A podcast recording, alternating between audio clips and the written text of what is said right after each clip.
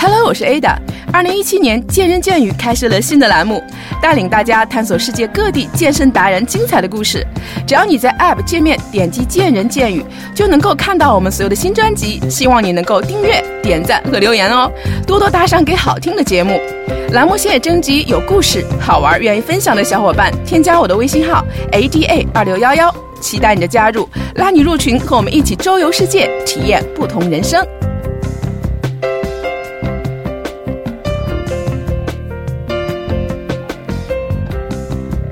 所周知，肌肉的增长，特别是肌肉维度的增长，主要的影响因素是肌肉的微损伤，以及微损伤之后的自我修复。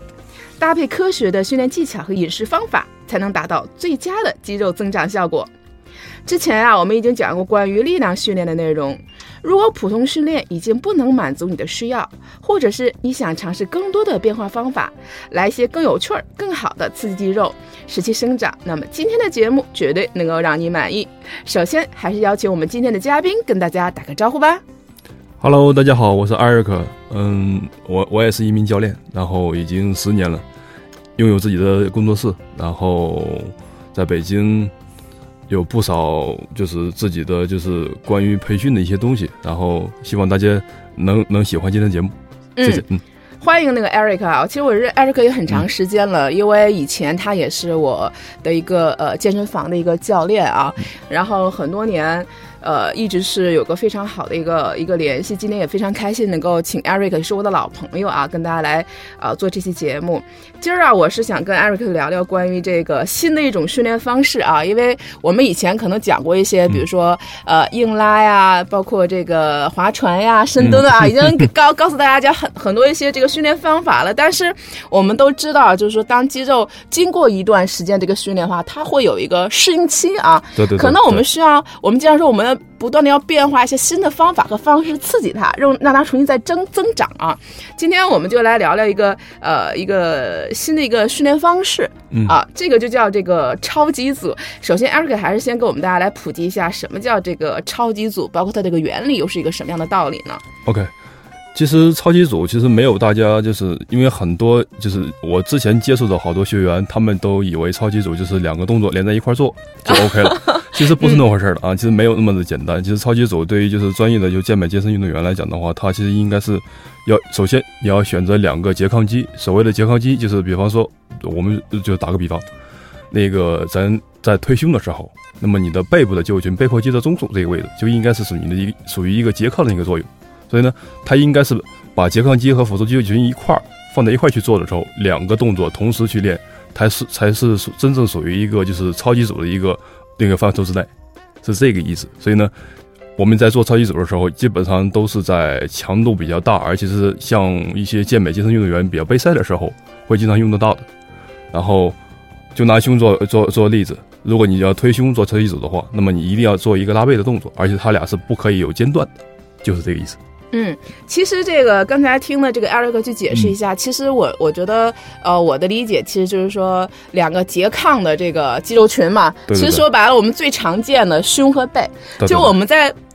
推胸的时候，这个背是放松的。对啊，呃，那我们在这个做背的时候，做背的力量，前部胸又是放松的。所以说，我们要，而且我们做在做这样的动作的时候，是两个动作要连续起来，中间不能有间歇，是这意思吧？嗯，我稍微的纠正一下艾大姐啊，她其实，呃，我们在推就举还是刚才那个例子，推胸的时候啊，它其实。背部是属于一个拮抗作用，它不是放松，它是应该是拮拮抗的作用。其实说白了就是在稳定你的这个动作平均，然后平衡的一个作用。其实它不是放松的状态。如果说你的背部放松了，那么你这个动作就不稳了，你的杠铃就会掉下来，是这个意思。就非常感谢啊，专业的还是就专业的，我属于这个 一时一时半解 半桶水的这种啊，啊，所以说这样才是超级组。还有我知道，除了胸和背，我知道还有就是我们经常做的就是二头和三头。对对对，这很很常见，特别常见。嗯，这两个是最常见的这个呃，包括这个大腿前侧和后侧是不是也算呢？呃，算，但是呢，如果是大腿前侧，相对针对的应该是大腿的后侧，股就股二头肌的上侧，嗯，再加上臀的下侧，就是这个分割线这一块会会会比较集中一些。就它和股二、股四应该算是一个拮，就是一个拮抗肌的一个平均值，而不是说单独的一个腘绳肌和那个股四、股四头肌。嗯，对，是这个意思。那我想问一下艾瑞克，那这个为什么超级组这样的训练它会有一个呃更好的一个效果呢？跟我们传统的，比如说就练推胸啊，或就练拉背啊，呃，为什么它会有一个比较好的一个一个一个它的原理又是什么呢？其实这个训练方方法，其实它不是很适合那个初学者。我建议啊，如果是你要想尝试超级组，你是起码要有半年到一年的训练基础，或者说你要是你的那个那个各种的训练强度已经达到了一个比较高的一个标准之后，没有什么改变了，在你突破你的瓶颈期的时候，可以选择运用超级组啊，像什么二十一响礼炮啊这种的比较传统的一些健身健美的这种方式。然后它的那个为什么会有一个比较好的效果？因为首先超级组嘛，它肯定是两块肌肉群同时就是去作用力。然后这个时候你要去，相比之下，你做一个动作和做两个动作肯定强度要大一些了，对吧？嗯。而且同时的话，你要用一个拮抗肌和一个就是主动发力肌群同时在作用这个力的时候，同时它这个发力肌肉群应该是从你的就是整个核心控制稳定，还有再加上你的主主刀发主要发力群，还有你的那个拮抗肌同时在作用这个动动作，然后再反过来再从反向再再去拮抗这个动作，所以这个强度是相当大的。嗯。对。啊，同时的话，它那个对你的肌肉的深层肌肉群，就是像一些偏爆发力的，就是红肌白肌嘛这一块儿，嗯，就区分的会比较明显，就是这个意思。嗯嗯嗯。那刚才其实听了这个艾瑞克讲了一下我们这个超级组为什么就是说，呃，就像我节目刚开始说的，说如果已经传统的这种，比如说你已经习惯了一般的啊，最基础的一些力量训练之后，你已经呃，最起码你已经掌握了最基本的和正确的动作，包括发力啊，你觉得，哎，我想突破一下。我觉得这个超级组可能是呃比较更适合于这个瓶颈期的这个朋友来做这样的一个训练，而不太适合初学者小白。对啊，所以说一般刚才因为为什么呢？刚才我觉得艾瑞克可能也讲了，他这个对这个我们这个训练的一个强度，包括他的能力啊，包括对整个肌肉控制还是有很高的要求的啊。呃，其实。相当高，因为你想啊，如果说你要是一个训练动作或一个部位，你一次训练至少是一个小时左右，对吧？嗯。然后，如果你在一小时之内你还没有就是就充分刺激到位的时候，你已经力竭了，你是没有力气去做超级组的，是这个意思。因为超级组肯定是两个部位同时去做的。嗯，哎，那这个呢，我就想请这个 Eric 能不能跟我，比如说我们，比如说我今天就是我们一般来讲啊，我们的建议就是我们的力量训练大概在一个小时左右，嗯，啊，七小时左右。如果你的强度够了，七小时也挺累的。对对对。比如说像我们呃每次做这个超级组，是不是说呃只能做呃一呃一一种超级组？我的意思是说，是不是只能做今天，比如我只能练胸背，或者只能练这个二头三头？是这样组合的吗？就我想问一下，这个超级组它该怎么训练，该怎么安排？包括它的这个次数、它的间歇，包括它跟呃同时练超超级组的时候，我还可以练其他的吗？就它具体应该怎么比较安排会更好一些呢？其实呢，具体问题具体分析，然后就是要看咱的训练目标和训练的方式和方法是是怎么样的，就是你的整体的那个大体的那个训练计划是怎么编排的。就是我们呢，要明确先明确一下自己的训练目标。对对对对对。比如说，你你以增肌为目的和你以减脂为目的的，你的超级组的训练方式是不一样的。那咱们今天就是说，咱们就先聊聊这个增肌吧，因为我觉得好像 呃，我觉得这个增肌要比减脂要难得多，是吧？所以说我们都是还是，反正我是比较喜欢长肌肉的，所以说咱们今天就先以这个增肌去呃举下例子，我们该怎么样运用超级组才会更有效呢？OK。然后咱还是拿最普通的胸和背去做比例啊，然后其实说白了，已经咱用到了这个超级组了，那么说明咱的训练强度已经很大，嗯，对吧？所以呢，就是你在安排这个超级组的时候，其实它这个训练强度应该是在百分之七十五，在八百分之七十五到八十五之间的这个强度，所以我需要知道的是，首先你要测试你自己的一个最大强度是多少，嗯，所谓的最大强度就是你，比方说你做硬拉。那么你一次硬拉拉起来的重量，然后你拉不了第二次，这是你的最大强度，最大最大力量。嗯，然后以它的它的百分之七十五，然后再取另一个的你辅助的肌肉群的一个强度，比方说你硬拉，那么它的拮抗肌就应该是你的核心腰腹，所以这个时候呢，你才去找一个相对来说就是像三阳挺身，然后相反的一个就是反向卷腹的这种动作去做。哎，这个时候主要发力肌肉群，我们需要先明确的是你。咱是以背为主的，就是以腰背为主，硬拉为主的。那么协助的就拮抗肌就应该是你的腹部前侧这个位置。所以呢，我们要以第一个硬拉为动，就是为标准，然后以它的强度最大最大化为标准，同时呢，让你的第二个拮抗肌所谓的超级组的第二个动作，就是它为辅助，然后它的百分之六十五就 OK 了，就是这个意思。嗯嗯。那如果像比如说拿你自己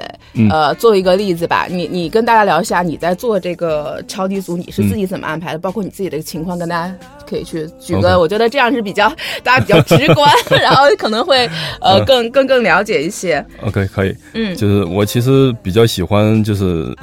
练腿的时候用超级组，因为其实你想就是腿其实每咱每一个就是健身爱好者是是比较就是痛苦，而且也比较。就是对啊，地狱般的训练。对 对对，腿 是这样的。就是我我一般喜欢就是做完深蹲之后，然后拿那个就是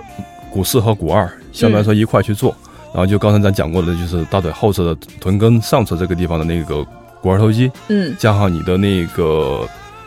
股四头肌，就是腿屈伸和腿弯举偏上侧的一个发力去做。这个时候我们就是如果是你的着重点，就是你的弱项是你的大腿前侧。那么你的训练的时候就应该是以大腿前侧，就是屈伸的动作放在第一个。嗯，就是把你的弱项先去对对对练，先练你最弱的地方。弱项是你超级组的第一个动作，嗯，然后就是辅助项是你第二个动作，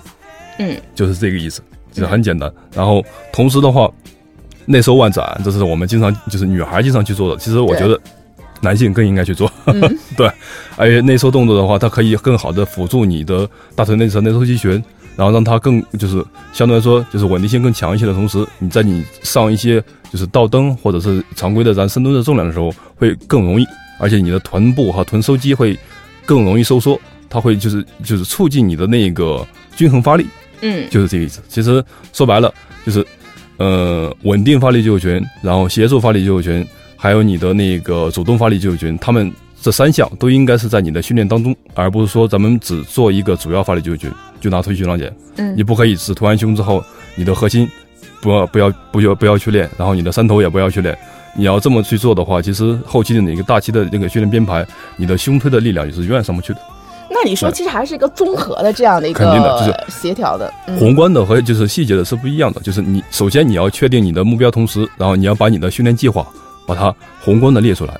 一周是怎么样的？然后一个月是怎么样的？你的一年的目标又是怎么样的？这个训练计划应该是跟着你的阶段不同的变化而变化，而不是说你随时想练什么了就练什么，或者拿这个超级组去去练这个东西是不对的。嗯，对，这样的话，我是不是可以理解？其实超级组它是应该在你整个计划当中的一个部分，而不是说今天我就想练超级组，对对对，脱离你的训练目标，脱离你的训练计划，不是这样的。实际上，它是一个循序渐进的，在你一个固定的一个阶段，你需要突破的时候，它是成为你计划当中的一部分，而不是应该把它单独拿出来。对，咱们还刚才说说到你的腿，比如说你的大腿前侧力量稍微弱，那一般你的呃大腿前侧你会做几组？然后每组做多少个？就像你做超级组，你会呃做几组？然后每组会做多少个呢？你觉得这样就比较合适？其实就拿就是弱项和强项去比的话，就比如说，就拿我做例子，我的大腿后侧是相对来说是偏弱的，所以我比较喜欢的是把我的那个就是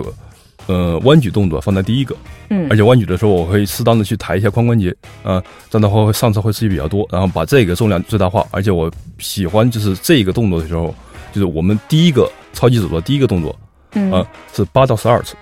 八到十二次，就是重量，对对对，等于八到十二次，就是一定就是已经做到力竭了。你不能做完十二次，你还能再做二十个。那那个重量就肯定是太轻了，这就不对了，是吧？对对对。就他说我们一般来说八到十二个，一定也是做到力竭了，做不到。对对对对对。所以这个重量就是还是比较，因为这个强度，其实说白了，我们都可以说，但是不，并不说每个人都可以去，就是真的真的就做到那个强度，对的。所以你一定要关注自己的强度的同时，然后关注你的动作质量，然后再去考虑超级组的就是运用。是这个意思，对。那就说这个八到十二个，那等于说你先做腿弯举，做十二个，然后马上再做大腿的前侧，一般你会做什么？因为大腿前侧相对来说比相是我的强项，强项。这这个时候的话，我可能会就是比较注重的是它的的分离度，而不是说它的维度。嗯，因为其实健身和健美还是不大一样的。对，两个两个方向。对对对。然后这个时候呢，我可能会考虑就更更多次数的那一个消耗，像一些就是腿腿腿屈伸，对。或者是就变相的一个就是髋关节的外展，嗯，呃，也会加一些腿的外侧。然后这个时候呢，就是它应该主要是以你的那个肌肉群的发力为主，同时让它尽快的分离，而不是说尽快的就是用爆发力去刺激它。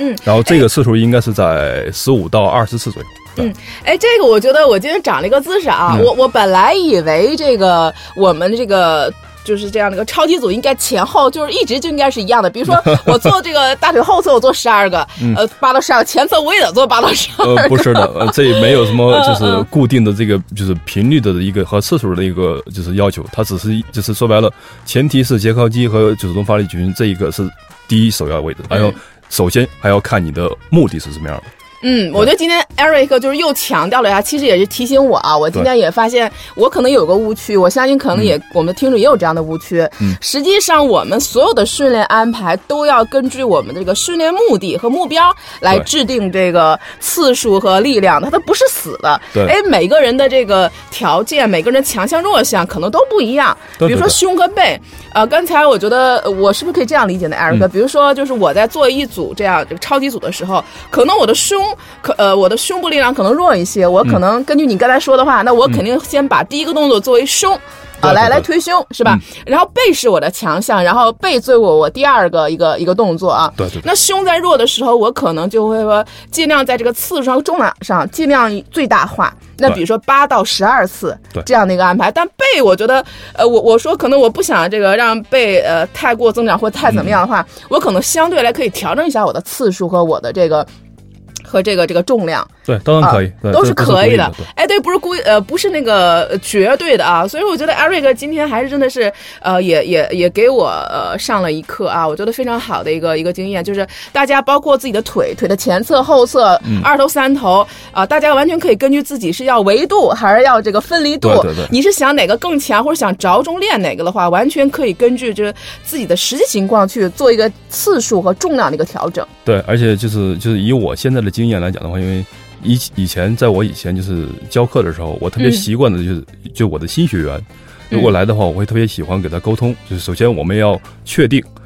学员和教练之间的这个审美观是否是一样的，啊我觉得这个也挺重要的对，，这个很重要，也是很重要。这一般就是这种嗯这个这个这个要求很很少能有就是真正的教练，就是初学者教练会能做得到。我觉得这个是给我们这些就是现有的教练是一个比比较好的一个建议。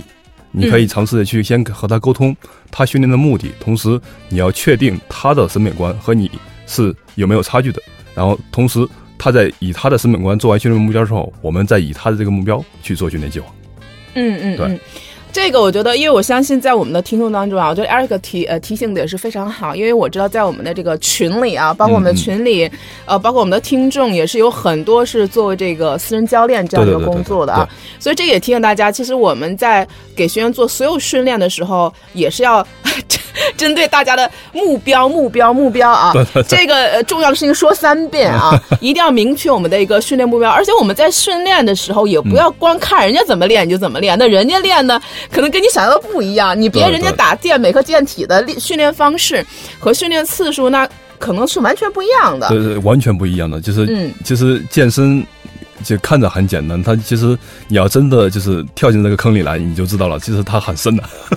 对对，所以说你看今天这个，我今天又从这个跟 Eric 又更多的了解这个超级组。那以前我可能对超级组的这个呃理解还是比较固化的、比较浅的，最后我发现今天我也又上了一课啊。所以大家在做超级组运用的时候啊，我觉得一定要根据自己的这个要明确自己的训练目标目的，然后去调整自己在做超级组的时候，呃，你调整你的次数和强度。对对对，啊而且就是这个像一些就是超级组啊，然后超级金字塔啊，还有金字塔、递增金字塔啊，还有我嗯刚才咱提到那个二十一响礼炮这些，就是比较传统而比较就是强度比较大的一些训练计划，就是训练方法，它是它是属于训练方法，嗯然后一定要慎重使用，而且它这个强度其实说白了，它是不是特别适合一年以下的初学健身者的？嗯，对。超级组还是有风险，所以说练习需谨慎。套一句老话啊。哎，那一般来讲，这个 Eric 我们在训练这个超级组的时候，我们呃会出现什么样的问题？比如说你在教学过程当中，或者说你会发现学员会呃容易出现哪些问题吗？选择强度，然后强度不适合的话，可能你在做第二组或第三组超级的时候就已经力竭了。那么你可能你一天这这这这一次的训练计划可能是一小时，那么你在十五分钟之内就已经做不动了。对那我刚才忘了一个最，我刚才忘了一个最重要的一个一个问题，他提醒我了。比如说我们这个次数决定了，我们一般做几组才可以更好的达到这个、这个效果呢？我习惯五组起，对五组起是吗？对，至少嗯五组。如果是没有五组的这个循环单个动作的话，其实对于深层肌肉群的刺激不是特别的到位。还是不到位啊对，难怪这个超级组还是强度挺大的。五组起，最多不要最多呃多少组？不要超过多少组呢？有什么建议其实议？这个还是要看你个人自身的体能和那个嗯身体素质到底就是包括当天的状态 对对对对，具体问题具体分析，而且就是状态很重要。对，嗯，所以说，那你刚才我们继续刚才的话题啊，就是说我们一般新手来说，就经常犯的问题，就我们刚开始想去尝试它的话，嗯犯的最常见的问题就是这个呃力量选的选选的不对。对，重量是一方面，然后重量其实说白了，它应该是排在你的训练动作质量的之后的。嗯，对，第一个还是要要求你的动作必须标准到位，而且不能有各种啊、呃借力啊，或各种这个肯定的。呃这个姿势不正确 这种发生啊。尤其像大动作，硬拉、卧推、深蹲这种的大重量，嗯就是我不是很建议初学者刚开始去拿这些卧推嗯，和拉背的划船去做这种超级组超级组，因为这个强度太大了，一般的就是健美运动员都已经受不了，别说咱小白初学者。对，嗯嗯嗯，因为这个的确是因为因为卧推和划船，我听过我们以前节目的朋友应该知道，它是这个力量训练中非常经典的对呃两个动作，而且都属于这个复合的多关节动作。实际上，它要求我们全身肌肉节呃全身肌肉的一个参与和一个力量的一个一个一个稳定啊，包括核心力量的稳定，可能要求比较高。对对对。而且如果如果真像刚才 Eric 说的那么大强度，我估计两组也就 over 了。对，所以就是在选择在动作标准的前提之下，你去选择这个强度。所谓的强度，意思分你的动作密度，还有你的动作的那个次数，还有再加上你的动作的重量，这三方面，来来嗯来来来作用要求的。所以呢，你要么就改变你的强就是重量，要么就改变你的密度，要么改变你的动动作次数，这是我们需要去去改变的。要看你个个人的那个当下的一个状态，还有你的真正的一个体能的一个状态在在什么位置。嗯嗯嗯嗯，所以说基本上要是想达到这种呃刺激，最好还是就是五五组，五对五组起，然后根据自己的实际情况来调节。所以说我们在呃尝试朋友在呃我们一些朋友啊听众朋友在尝试这个超级组的时候，还是要先掌握好这个重量的一个这个调整。刚才艾瑞克也说了那几点啊，就是从这三三个方面去调整你做这个一定要以就是动作标准为前提，而且这个就是怎么说呢？呃，最大强度的百分之七十五是我们的训练强度。如果说你只就百分之七十五你做不到，那嗯么那么你可以把它降阶到百分之六十五，也也是 OK 的，对嗯。或者是把次数，就像我刚刚跟你讲的，就是十二个八到十二个是第一个动作，那么下一个是十五到二十个，你可以把就是第二个动作的，就是重量再减去一半儿，或者是把你的那个就是次数也减去一半儿，也是可以，就是来回转换的，并不是说固定的死的不变的。嗯，所以啊，所有的调整都是为了保证一点，就是你动作的标准和动作的正确。对如果你发现这个 你完成不了的话，你你你你可以少次数嘛，是吧？对对对你可以少组数嘛，对吧？或者说你可以去，因为我们需要身体也需要一个过程，对这也是我们身体为什么可以不断进步的这样的一个一个一个过程嘛。所以说大家不要就是一定呃，艾瑞克担心我们就是太固定化啊，比如说一定的八到十二个，一定要五组，一定要五组，也不是这样的。身不是一个框框，千万不要把自己就是嗯。跳进那个框里出不来，就是你一定要就是合理的去运用这种方法，而不是说把自己就是就是一定要固化在那个框框里面去不动，就是那个意思。啊所以说，这也是我们以前在节目当中经常说的啊，因为没有一个标准的适合所有人的一个计划和方案。对对对对实际上，今天我们大家只是给一个原则，包括 Eric 也是说，嗯普遍来讲啊，因为八到十二，我们都知道是一个肌肉增长的一个一个次数啊。对。实际上，每个人的重量情况条件都不一样的，所以说在嗯运用超级组的时候，我们也是希望我们的节目的这个内容呢，是给大家做一个参考。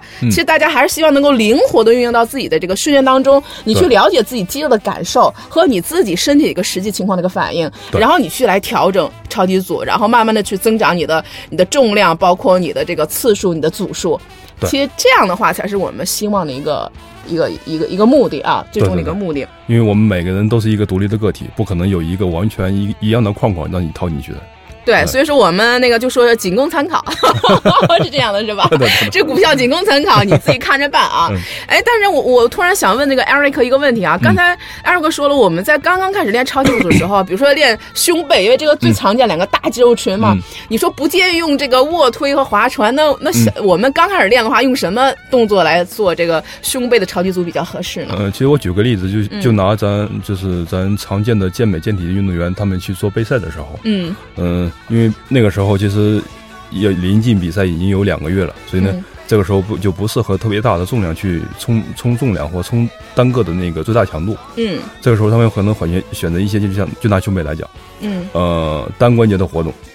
就就是推胸就可能就不会再有了，就是只有一个哑铃或者是绳索或者是器械的划船，就是那个飞鸟，嗯，去做那个整体轮廓的一个训练。然后这是一个就是只有肩关节单独发力的一个，同时是刺激那个胸胸部比较好的一个动作，然后再配合一个背部，那背部的话也是一样的。然后其实你可以拿就是，如果说你这一个运动员他的那个弱点是在他的胸部的话，他肯定是把第一个动作就是这超级组的第一个动作放在那个胸这个位置。嗯。所以呢，在第二个动作选择的时候就没有那么的就是就是局限了，你可以选择就是双关节、三关节。或者是单关节都 OK，那么你的强度一定要低。嗯，对，就是这个意思。就首先这是第一个动作，就是超级组的第一个动作，就是你的弱项这一块是最主要的。嗯嗯嗯，所以说，那其实我们刚开始的时候，比如说做这个胸背的话，就可能最好就最好一些固定器械，就单关节的，比如像我们夹胸，因为我有些固定器械也很多练胸的嘛，比如说夹胸啊，包括这个呃推胸啊，就是有好多是固定器械那种，对，就只是就是这个胸部发力的，这样的话可能对我们来说比较对更集中，也比较好掌握。那背你就不一定做划船，有很多这个拉背的一些那个动作，也其实也都是可以的。对，所以最好先不用这种。复合性的或者比较呃这样比较稍微强度很难难度比较大的，所以我们可以选择这个呃孤立的，这样的话可能会对我们来说更好掌握一些。对，然后慢慢去掌握一下啊。那刚才我们说，除了这个新人来讲，就是说，呃，除了在重量上这个调整有些选择，它会还会出现什么其他的一些，嗯，有什么其他的一些问题吗？还是这个是最主要、最常见的一个问题？呃，重量密度，还有你的那个组间歇，然后再加上你的那个次数，这些都是一些可可变的量。可变的量是吧？像一般，比如说我们做完超级组，比如说呃，我们比如胸背量力组，我们就一般就是这个两个超级组之间休息多长时间比较合适呢？咱说的是两组，两组不是不是胸和背，我说是就是两组，就是我我胸和背这组练完了以后，我休息多长时间，我才可以来下一组呢？其实这个呃还是？和我们平时做那个力量训练。常规训练是一样的，也一样，一分半，嗯，然后不要超过三分钟，对。对，反正也是一分半啊，这个还是像一分半，还是就是强度是比较大的，大家然后去休息时间稍微长一些啊。那 Eric 能不能在最后给我们把所有的今天这个超级组，我们大家啊，包括新手应该注意的事项，再给我们大家再呃稍微再捋一下呢，再总结一下呢？关于超级组训练，嗯，超级组其实呃还是那一个要求，就是一定要就是